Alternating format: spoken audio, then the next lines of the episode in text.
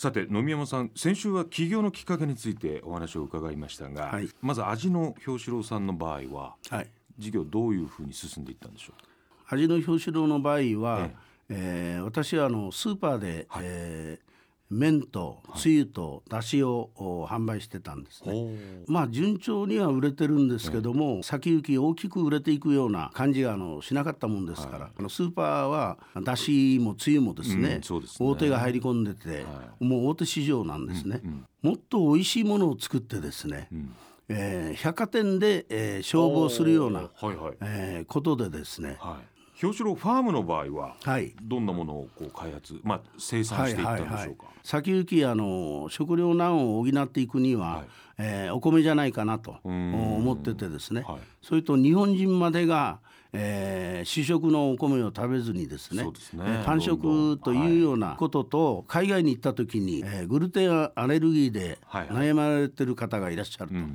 パンを作ろうと。米粉で。パンを作ろうはい、でそれであの2年前にはもうパンは完成してるんですよ。うん、